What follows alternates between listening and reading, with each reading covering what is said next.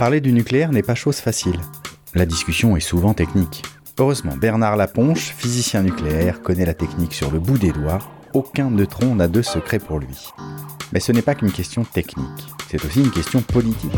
En France, nous sommes 66% à vivre à moins de 75 km d'un réacteur nucléaire. Il est grand temps que la population soit actrice des choix énergétiques. Et enfin, le nucléaire est un sujet éthique. Quelle est la responsabilité que nous portons en faisant des choix techniques aujourd'hui qui impactent les générations futures Technique, politique, éthique, voilà les trois regards que Bernard Laponche peut porter sur le nucléaire. Ce podcast s'appelle Un déjeuner chez Bernard et c'est parti. Eh bien, bienvenue dans ce nouvel épisode d'un déjeuner chez Bernard. Aujourd'hui, c'est un petit déjeuner et nous allons parler d'intermittence. Donc ça sera croissant et intermittence. Euh, généralement, quand on parle d'intermittence, bien sûr, on pense immédiatement énergie renouvelable, euh, puisque la nuit, il n'y a pas de soleil, puisque le vent parfois s'arrête, et que c'est la grosse critique euh, contre les énergies renouvelables. Mais en ce moment, il y a une nouvelle intermittence qui est apparue dans le monde énergétique, c'est l'intermittence du parc nucléaire français et qui là malheureusement est une intermittence beaucoup moins prévisible. Euh, mais qui a des conséquences euh, beaucoup plus importantes, il me semble. Euh, quelle est donc cette intermittence dont je parle? Qu'est-ce qui se passe en ce moment sur le parc nucléaire français, mon cher Bernard? Bonjour. Bonjour. Bonjour Mathieu. Qu'est-ce qui se passe sur le parc français? D'abord, de façon générale, il y a souvent des arrêts instantanés, imprévus, et ça, c'est depuis, assez longtemps, et c'est plutôt plus embêtant actuellement. Mais l'événement majeur qui s'est produit, c'est que au moment de la deuxième visite décennale, c'est-à-dire les, les réacteurs sont contrôlés tous les 10 ans, donc euh, à 20 ans, euh, il y a quatre grands réacteurs de 1450 MW de puissance électrique nette dont deux sont à la centrale de Civaux et deux à la centrale de Chaux. C'est les plus puissants du, parc français. À l'occasion de cette visite, ils se sont aperçus qu'il y avait des corrosions et des petites fissures euh, sur un coude de circuit de refroidissement de secours. Alors qu'est-ce que c'est le, circuit de refroidissement de secours? C'est un circuit qui est branché sur le circuit primaire et que s'il y a une perte d'eau dans le circuit primaire, soit du fait d'une fausse manœuvre, soit du fait d'une fuite, enfin pour différentes raisons, on envoie de l'eau de secours pour euh, éviter que le, que cœur soit dénoyé et que par conséquent il puisse y avoir un accident le principe, c'est toujours un principe de refroidissement du réacteur. Oui, il faut, garder il faut garder que les combustibles se refroidissent, sinon il peut y avoir fusion du cœur, etc. Donc euh, c'est grave. Ils l'ont remarqué d'abord sur, le, je crois, la centrale de Civaux 1, et puis finalement pour les quatre. Et comme c'est grave, ils ont arrêté les quatre réacteurs. Ce qui est déjà énorme, ça représente à peu près 10% du parc en production. Et donc, c'était un, premier, un premier choc par rapport à la production d'électricité. Parce que, attends, juste pour préciser, donc ils se rendent compte sur un réacteur qu'il y a ce problème-là, et ils se disent, bah, c'est un problème qui doit être sur tous les réacteurs qui ont été faits sur le même modèle, quoi, c'est ça? Donc ils vérifient. Ils vérifient sur les quatre. Ils vérifient sur les quatre, et ils s'aperçoivent qu'il y a la même chose sur les quatre, donc, comme c'est quelque chose qui représente un risque important, pof, ils arrêtent. Et d'ailleurs, c'est EDF qui arrête de lui-même, ce qui prouve que c'est grave. Parce que quand c'est pas trop grave, EDF a tendance à attendre un peu. Tandis que là, arrêtez. Bon. Il se trouve qu'à l'occasion donc d'autres visites décennales, et en particulier sur le, réacteur de Panly 1, à leur grande surprise, ils trouvent la même chose.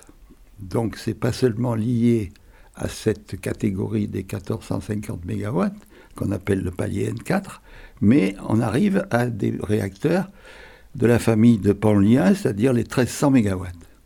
Donc une nouvelle famille. Une nouvelle famille, d'ailleurs qui, qui est, subdivisée en deux familles, les P4, il y a 8 P4, et il y a 8, 12 P'4. Donc si on trouve, Panlien c'est P'4, donc il est probable que on va découvrir le même défaut sur, euh, sur Panly. Par exemple, le réacteur de Cattenom, où il y a quatre réacteurs juste à la frontière du Luxembourg. Eh ben, on a trouvé que c'était pareil sur Cattenom 3, mais ça veut dire que c'est probablement pareil pour les quatre. Et on l'a trouvé aussi sur les deux réacteurs de 1300 MW, mais cette fois-ci de P4, Flamanville 1 et Flamanville 2.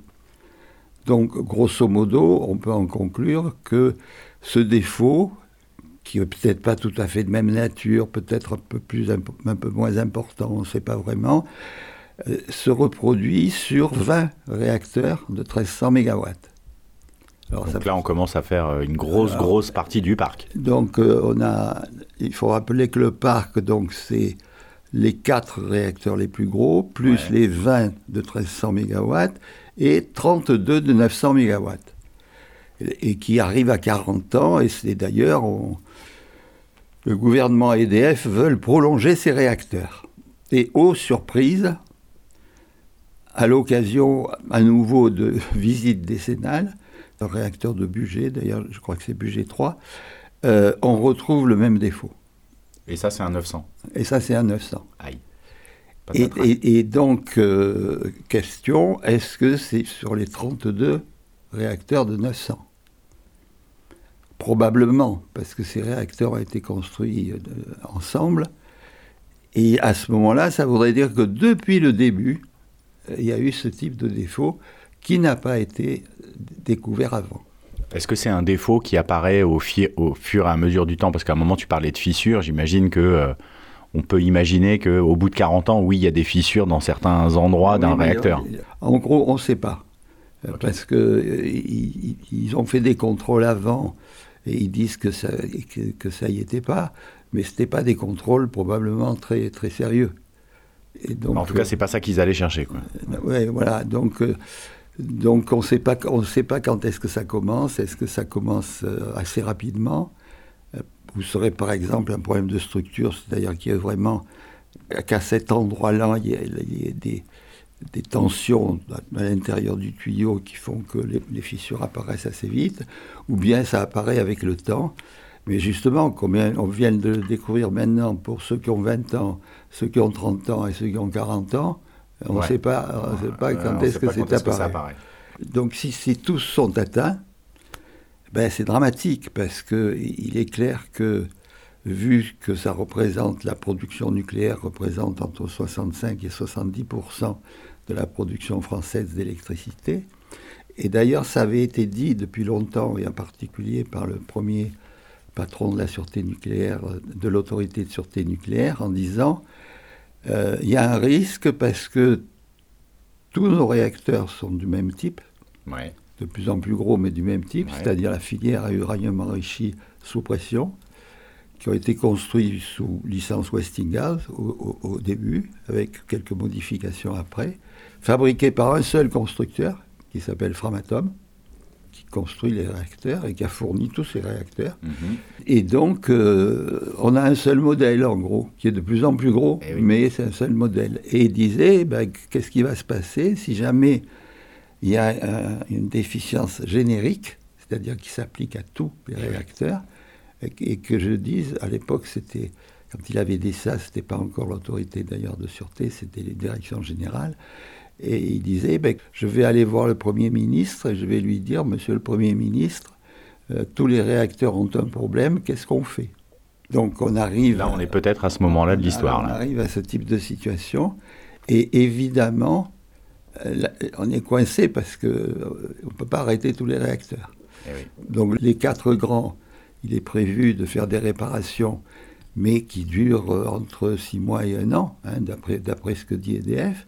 Ouais, c'est énorme, c'est-à-dire qu'il faut donc il faut euh, arrêter le réacteur, euh, potentiellement sortir les combustibles, découper la pièce, enlever l'eau de secours, refaire la pièce, la ressouder, la remettre, retester. Enfin, c'est un travail colossal. surtout comme, quand on sait que les soudures, euh, on a toujours eu des problèmes avec les soudures, donc ça, ça, ajoute encore du charme à l'affaire. Et, et donc on en est là.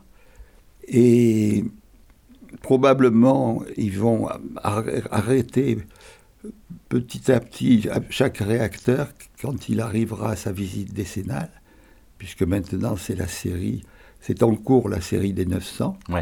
Et d'ailleurs, ils ont découvert que ce, cette, ce défaut à l'occasion justement des visites décennales. Oui, bien sûr. Donc maintenant, on va voir si Ils vont tester sur le premier, réacteurs. le second, le troisième, le quatrième, etc. Est-ce que chaque fois ça se reproduit? Et à ce moment-là, euh, il est probable qu'ils disent bon ben, euh, est-ce qu'on peut réparer un par un? Ouais. et donc étaler les choses ou bien est-ce que c'est plus grave et qu'il faudrait en arrêter plus? Mais ça, on ne sait pas, on pas, n'a pas plus d'informations. Euh, mais EDF, EDF a donné des informations assez correctes pour dire justement que euh, Donc ça, c'est une note d'information euh, d'EDF. d'information d'EDF. Euh, vois, la, la- la date prévisionnelle de reconnexion au réseau électrique du réacteur de Civaux 1 est le 31 août 2022. Ok. C'est une prévision, hein, on ne sait Oui, pas. oui, bon, oui. Comme d'habitude. On aime, la pré- on aime la précision de la prévision. La date prévisionnelle de reconnexion au réseau électrique du réacteur de chaud B1 est le 27 juillet 2022, à peu près pareil, quoi, de six Ok. mois. La date prévisionnelle de reconnexion au réseau électrique des réacteurs de chaud B2 et de Civaux 2 est le 31 décembre 2022. Ah, donc là, c'est la fin de l'année, ouais. Et la date prévisionnelle de reconnexion au réseau électrique du réacteur de Panly 1 est le 30 mai 2022. Ok.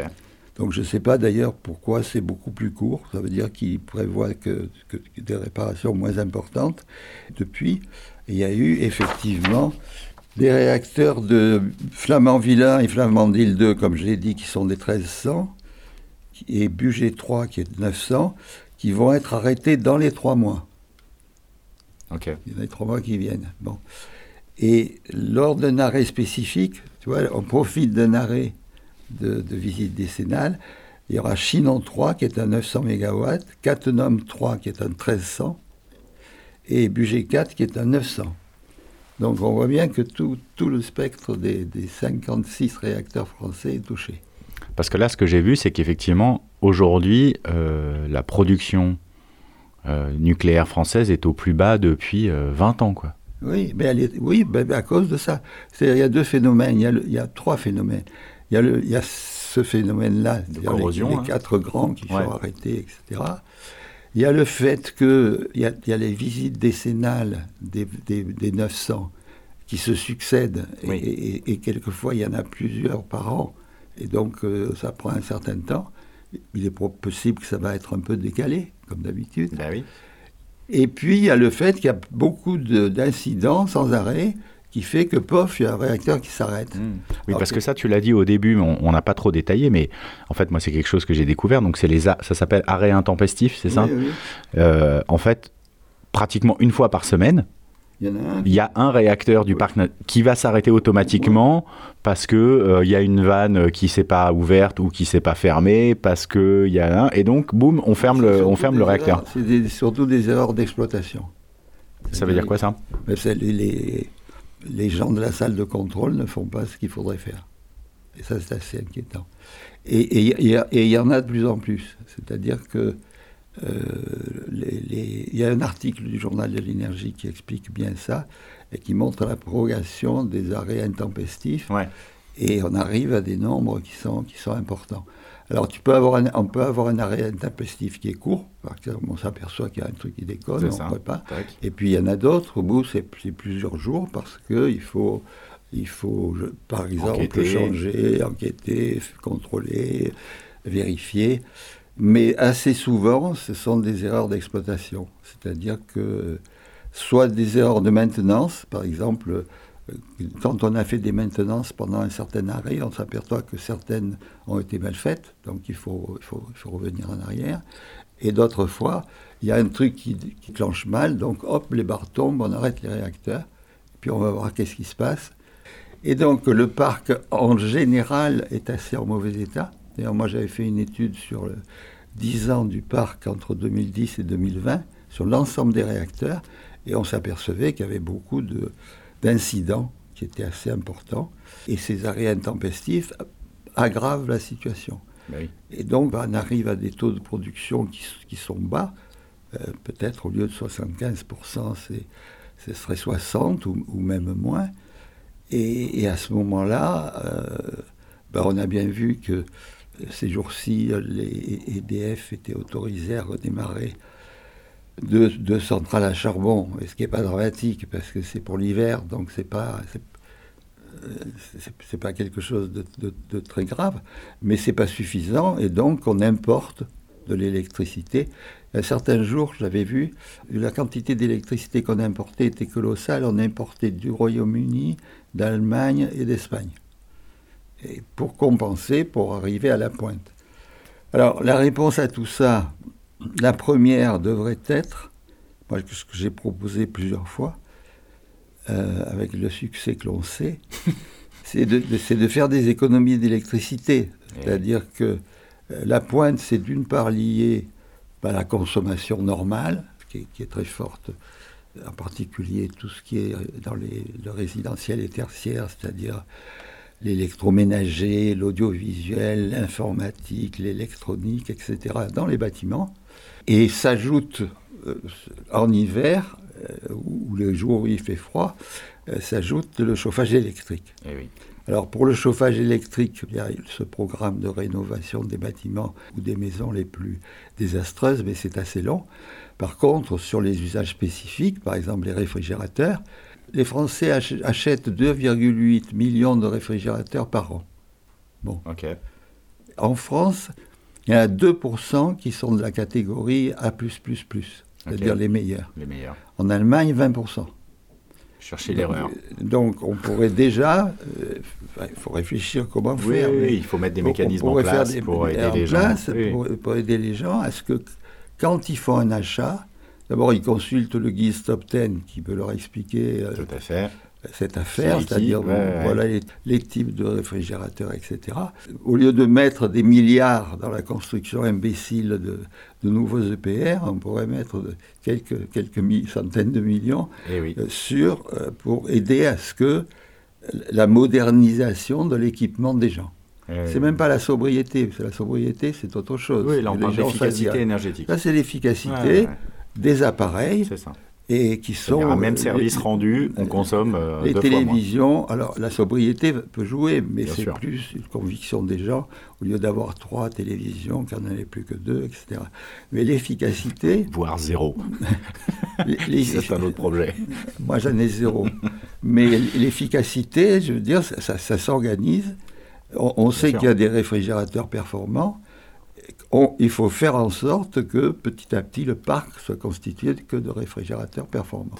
Ce qui fait que les gens, ils ont toujours des réfrigérateurs, mais ils consomment deux fois moins que, que, que ce qu'ils auraient eu s'ils avaient acheté le réfrigérateur banal. Alors attends, je, je voudrais qu'on revienne quand même sur, ce, sur notre parc. Ouais.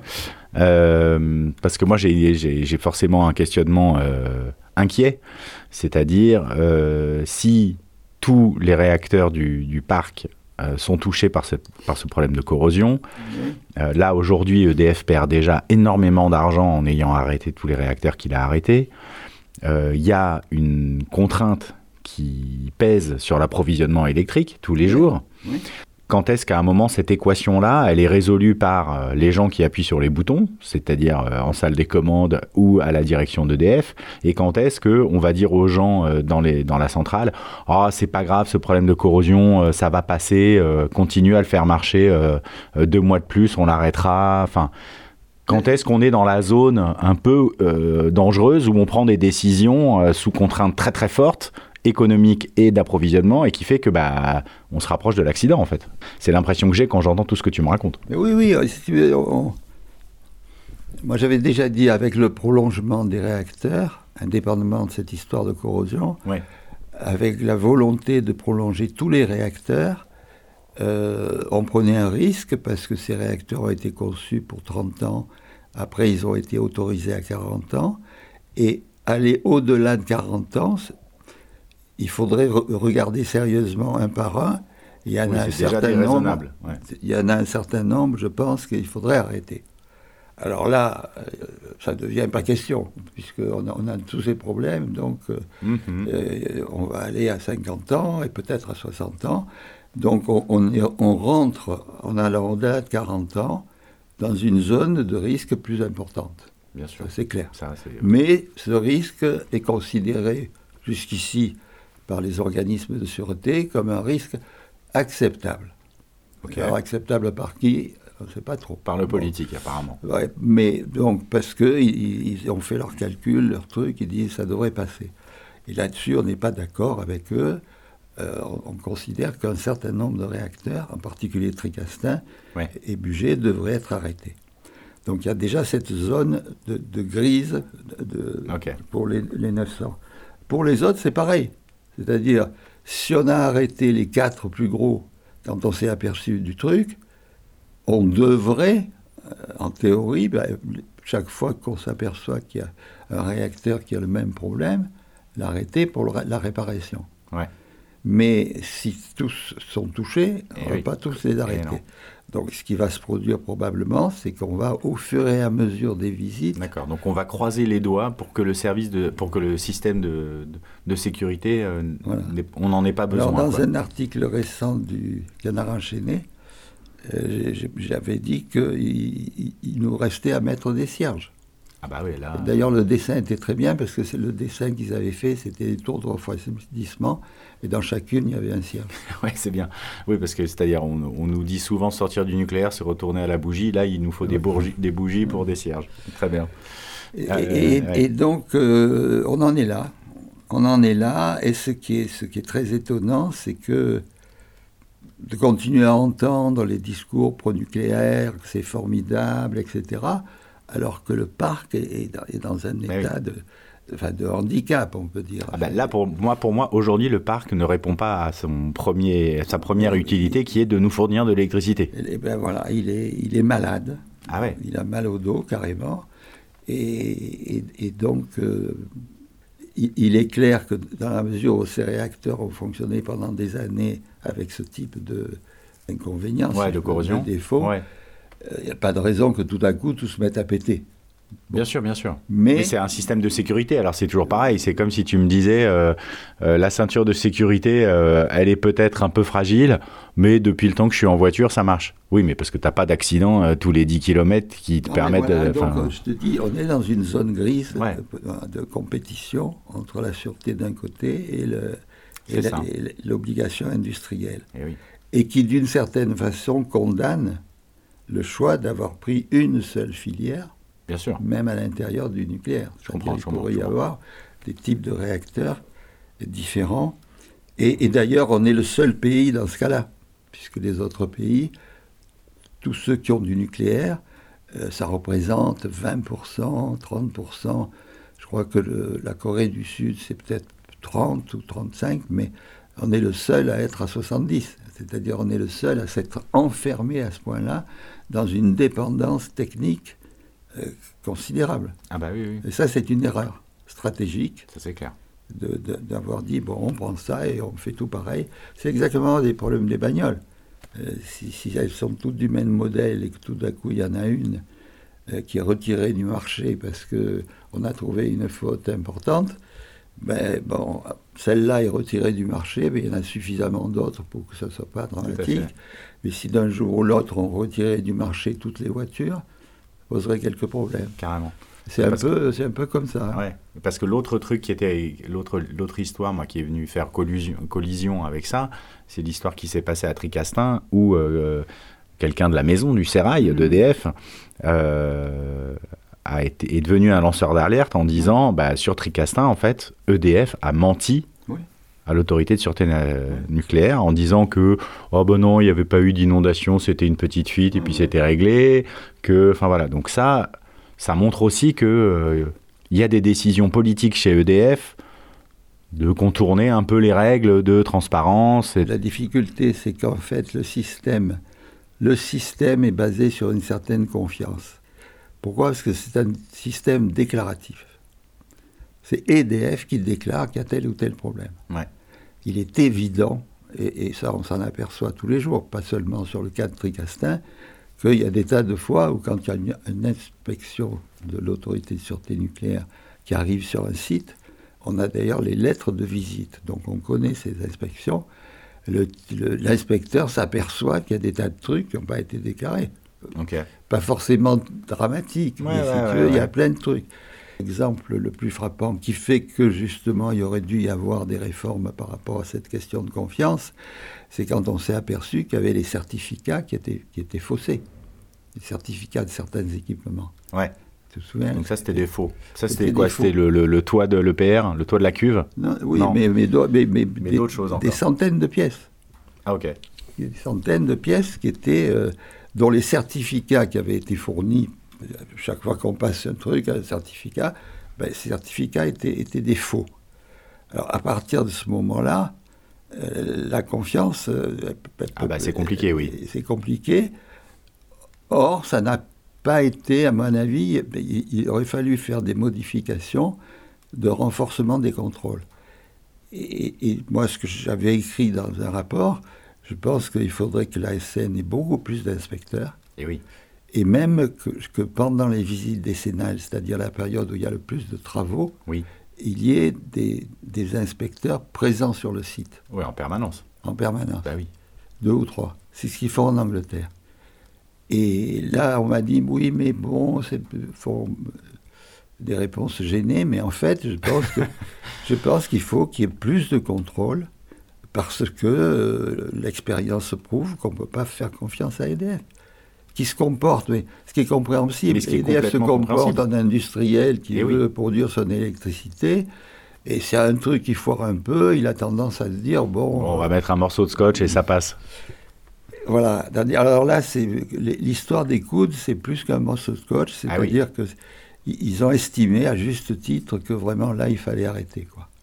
Mais vous, il y a des tas de cas intermédiaires. Tu te dis bon, Mhm. on, a, on a des exemples. Euh, À Tricastin, justement, le, le canal, qui est le canal qui amène l'eau de refroidissement, mais normal, l'eau de refroidissement de l'ensemble du réacteur, est, est- est- est plus haut que la base du réacteur, Ok. 6 mètres. Et donc il y a une digue, Oui, et si jamais la digue se, se cassait, par exemple, l'inondation. à euh, cause d'un séisme, c'est l'inondation, donc ça peut être l'accident grave, voire majeur. L'ASN avait dit, bon, ben, il faut réparer la digue. Il faut réparer la digue. Vous devez réparer la digue. Et EDF disait, ben, je- oui, oui, je vais le faire, je vais le faire, je vais le faire. C'était en 2017. L'ASN a dit, ben, écoutez, euh, vous arrêtez les quatre réacteurs de Trigastin, et tant que la digue n'est pas réparée, vous n'aurez pas l'autorisation de redémarrer.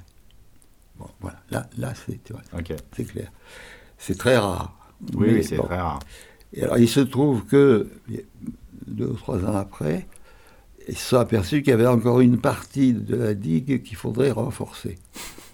Mais là, ils n'ont pas arrêté les réacteurs, ils ont donné jusqu'en 2022 ou 23, euh, 22 je crois, euh, ou 23 à EDF pour le faire. Mais tu vois, la réaction était déjà différente. Ouais, complètement. Et là, la SN est coincée parce que même s'ils pensaient que, que le risque est, est fort, ils ne peuvent pas dire on va arrêter tous les réacteurs français. quoi. C'est pas, possible. Ah bah là, ils sont... Enfin, oui, là, c'est là qu'on voit le, le- le pied et point lié dans ce système Et par technique. rapport à tout ça, si tu veux, ce qui est scandaleux, c'est que le gouvernement ne dit rien. Il considère que c'est une affaire entre EDF et ASN. Ouais, ouais, Et donc il reporte sur l'ASN le, le poids de la décision. Alors qu'ils savent que c'est une décision qu'ils ne peuvent pas prendre, euh, Ouais. parce qu'autrement, c'est c'est- Ouais. vrai.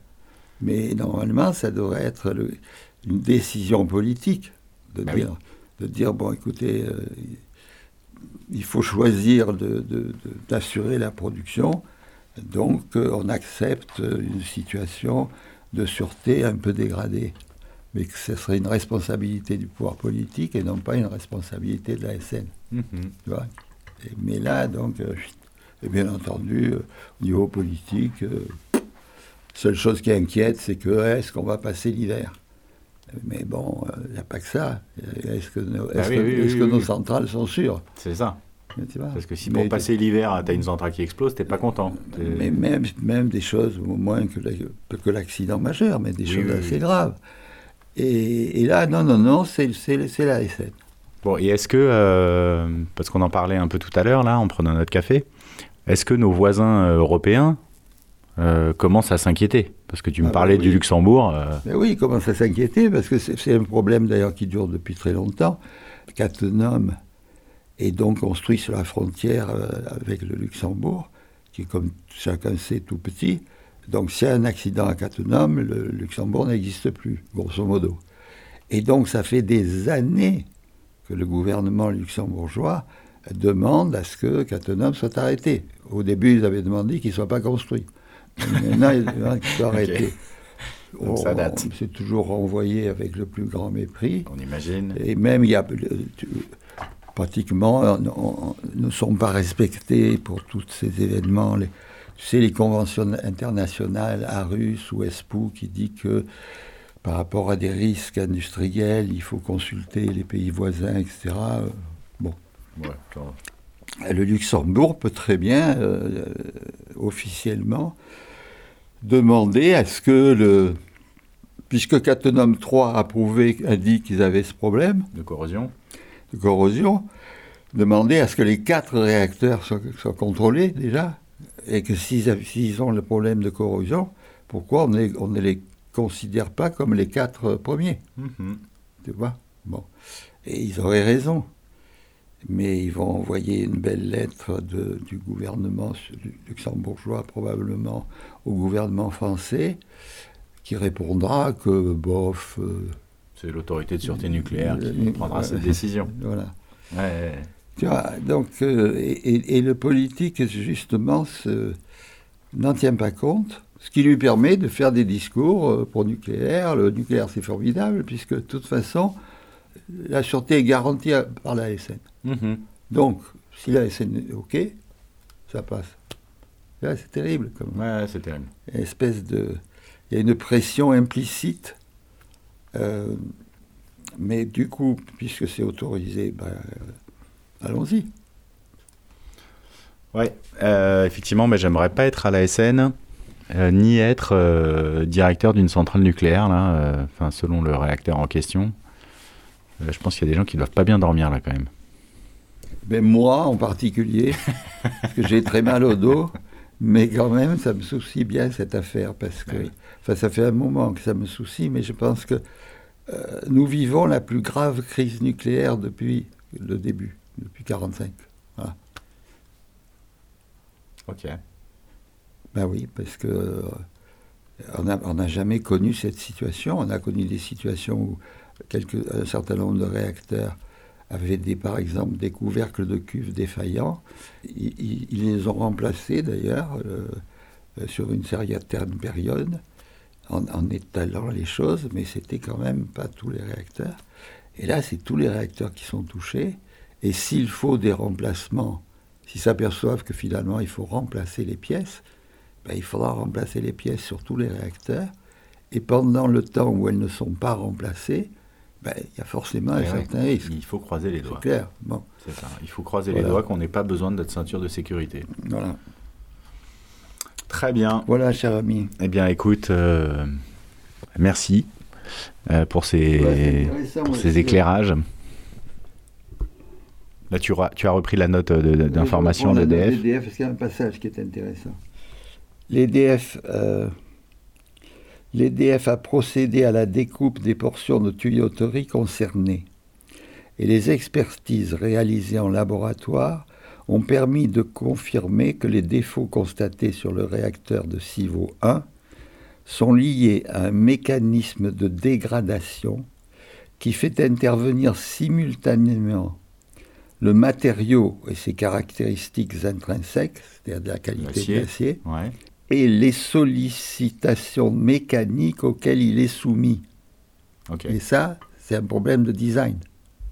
Ouais, c'est ça. C'est-à-dire que le plan a mal été fait Et- et que ouais, et donc ça, ça veut dire que c'est pareil pour tout le monde, y compris pour le PR.